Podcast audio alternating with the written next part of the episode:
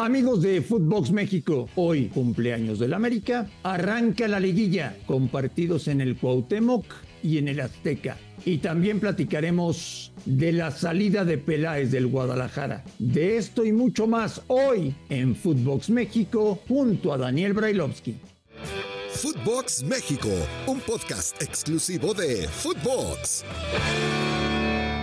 Amigos de Footbox México, un placer saludarles. Cumpleaños del América, hoy cumpleaños del América. Y hoy arranca la fase de cuartos de final del torneo mexicano de Primera División, con dos partidos, uno en el Cuauhtémoc y otro en el Azteca. De eso, de la liguilla, de la pretemporada de los que ya se fueron de vacaciones, del Mundial y de la salida de Ricardo Peláez, estaremos platicando junto al señor Daniel Brailovsky. Ruso, ¿cómo estás? Buenos días. Bien, Andrés, ¿cómo estás? Muy buenos días, buenos días para todos.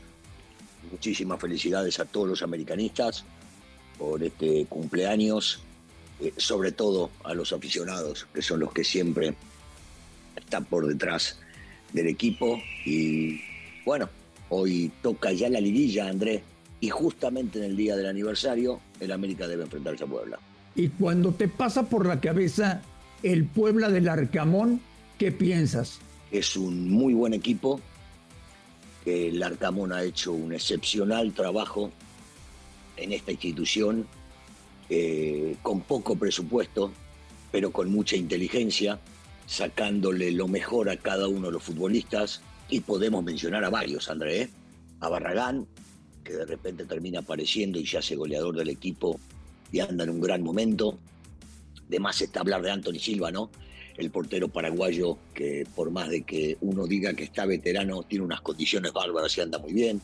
De Reyes, sí, Reyes, que se habla de que posiblemente pueda... Refuerzo, refuerzo de la América. Dicen, eso es lo que dicen. Araujo en un gran momento hace tiempo.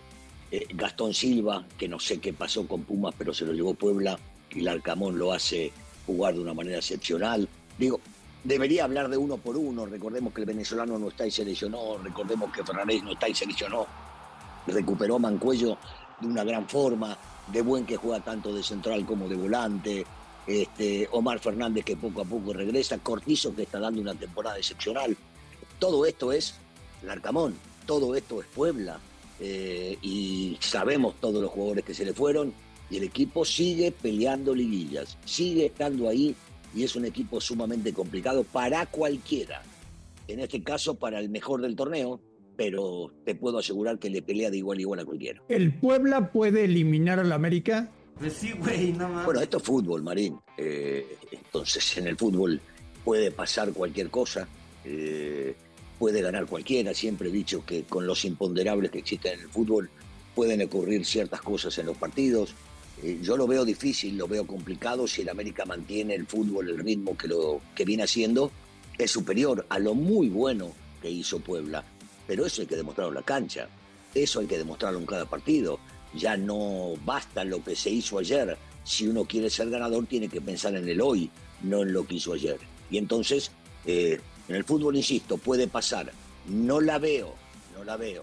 Yo veo más fuerte al América y la lógica indicaría que donde juega el América, el América favorito. ¿Y qué te imaginas en el Azteca? Bueno, eso ya será un partido eh, que habrá que ver cómo lo puede llegar a resolver el Potro con sus lesionados. Tener tres defensas lesionados no es fácil para armar un equipo que él no lo construyó, que él lo tomó de, interino y que lo ha hecho realmente muy bien y ya creo yo se merece una oportunidad para continuar. Correcto. Eh, Monterrey, Monterrey con un equipo este, o con un plantel de primera, este, sin lugar a dudas, entre los mejores del fútbol mexicano hace mucho tiempo, con un técnico que se la sabe de todas, todas, tanto en el torneo como en la liguilla.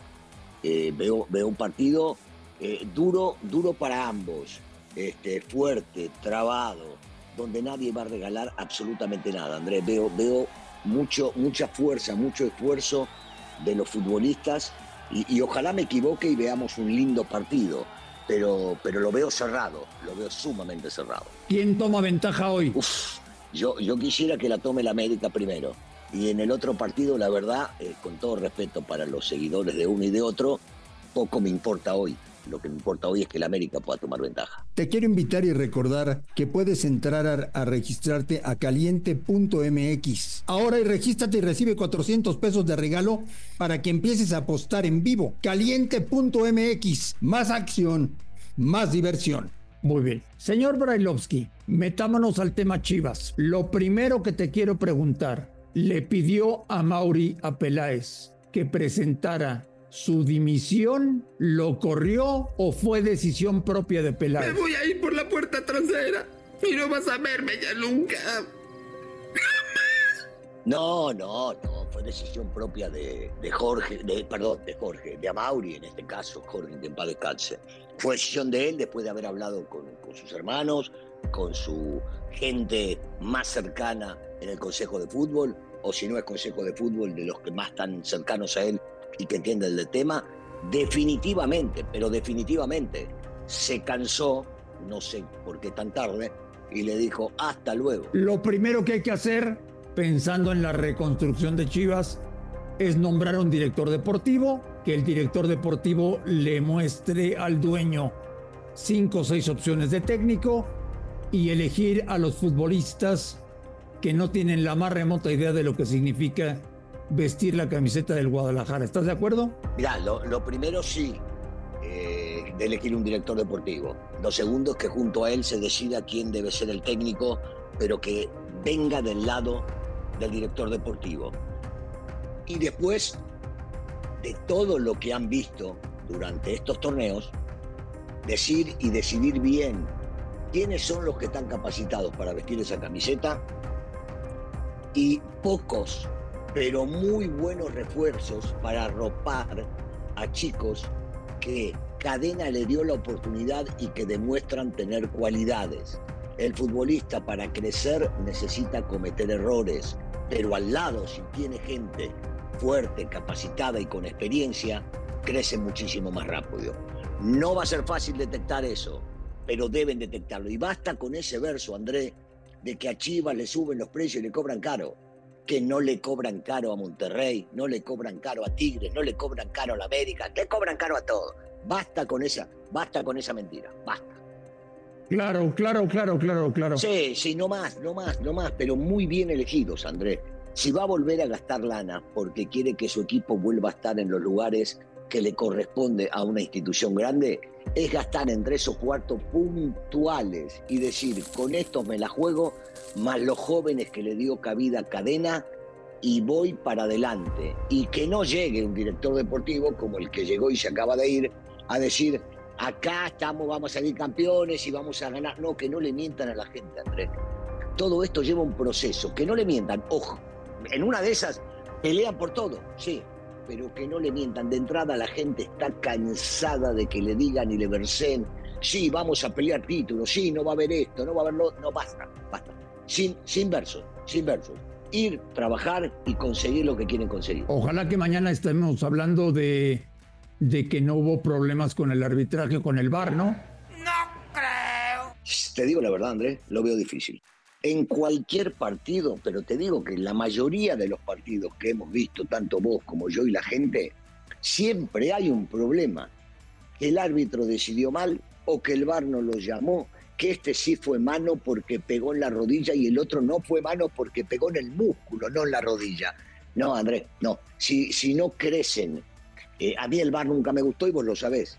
Si no crecen y no aprenden y no se profesionalizan con el tema del bar, es imposible. Imposible que no haya problemas con el tema del arbitraje. Veremos hoy, Russo, entrenadores que salgan a por el partido o veremos técnicos, en el caso de los visitantes de Fernando Ortiz y de Víctor Bucetich, que cuiden el marcador. a, mí, a mí me llamaría mucho la atención si, si el Tano cambia lo que ha hecho hasta el momento. Me llamaría mucho la atención. Yo creo que deben seguir con la misma línea porque eso es lo que ha regresado al optimismo del americanismo, entendiendo que entienden las bases de lo que significa jugar en esta institución y no, no pensar, no, no, no. Ir a, a ganar el partido, ir a presionar, ir a atacar, ir a hacer la mayor cantidad de goles posibles. Me extrañaría, me extrañaría que se cambie eso y estaría mal. Del lado del Cruz Azul este, Monterrey, yo, yo lo veo más como cuidando el resultado, fijándose primero en que no me hagan daño para después hacerle daño al rival. ¿Te ha gustado la fase final o no? Bueno, son, son partidos de repechaje, Andrés. Los partidos de repechaje eh, te pueden gustar o no, pero terminan siendo emotivos porque son a matar o morir. Entonces todos tienen sus circunstancias y sus cosas eh, diferentes. Pero no me parece que ningún partido haya sido de lujo. Sí emocionantes, salvo ya el segundo tiempo del partido Toluca. Pero los demás fueron emocionantes prácticamente todo el partido, o te diría que inclusive el segundo tiempo de Tigre, ¿no? Ya, ya ahí este, se, vio, se vio la calidad, la distancia que hay entre los futbolistas de un equipo y del otro. Hoy se va a llenar el Cuauhtémoc, no se va a llenar el Azteca. No, bueno, eh, el Cuauhtémoc se va a llenar porque juega el más importante, el más grande, el mejor de todos. Entonces, este, se, se lo llenan. La gente igual, la gente de Puebla va a ir y va a ir mucha gente porque están emocionados y están contentos con el trabajo que se está haciendo ahí adentro. Larcamón y sus pupilos. Entonces seguramente irá mucha gente, pero si juega el América y viene como viene, seguramente le llenarán el estadio. Si le ponen en la mesa a Mauri los nombres del Arcamón y de Lilini, ¿por cuál te irías? Qué locura, ¿no? Este, no, no, es, es difícil decidir, Andrés. Yo, yo no sé hasta dónde le conviene a uno y al otro, porque no tengo idea hasta dónde pueden llegar a tener paciencia para armar algo. Porque eh, Lilini ha demostrado trabajar muy bien con jóvenes y que se ha manejado muy bien en la cuestión técnica, táctica y del trabajo diario. Y entonces uno dice, bueno, después de lo que había hecho en Pumas, agarrar el equipo un día después de que se fue el técnico, ha hecho las cosas bien. Y Larcamón, eh, con más recorrido, por más que sea más joven, porque ha trabajado en muchos lados, y tiene, tiene una gran experiencia también, tiene lo suyo, tiene lo suyo. Yo no sé, yo no sé, te digo la verdad, este, está muy difícil la decisión. Yo espero que decidan por, por el que le vaya mal, este, para que sigan en la misma senda, porque las últimas decisiones hace muchos años que han tomado son todas malas. Entonces que ojalá y se equivoquen con el que vayan a traer. Se equivocó Peláez en muchísimas cosas en Guadalajara. Él asume un rotundo fracaso. Es el final de Peláez como directivo? Que Andrés, si nos ponemos a recordar la historia de Peláez, uno puede llegar a pensar que tenía que haber terminado esto eh, hace mucho tiempo en diferentes equipos, porque él se cargó como que él trajo en su momento a Herrera y que él decidió por traer a Zambuesa, y eso tú y yo sabemos que no fue así. El que lo hizo fue John de Luis, el que confiaba, y el que quería traer a, de cualquier manera a Zambuesa era Miguel, que lo había tenido en Guadalajara y sabía muy bien que podía llegar a calmarlo, ubicarlo y que le podía llegar a rendir. Después termina yéndose de una manera mala de la institución y lo sé, vos sabés que yo lo sé internamente, peleándose con mucha gente. Se va a Cruz Azul y se va porque no quería que le tomen decisiones supuestamente de la directiva cuando vino todo ese desmadre.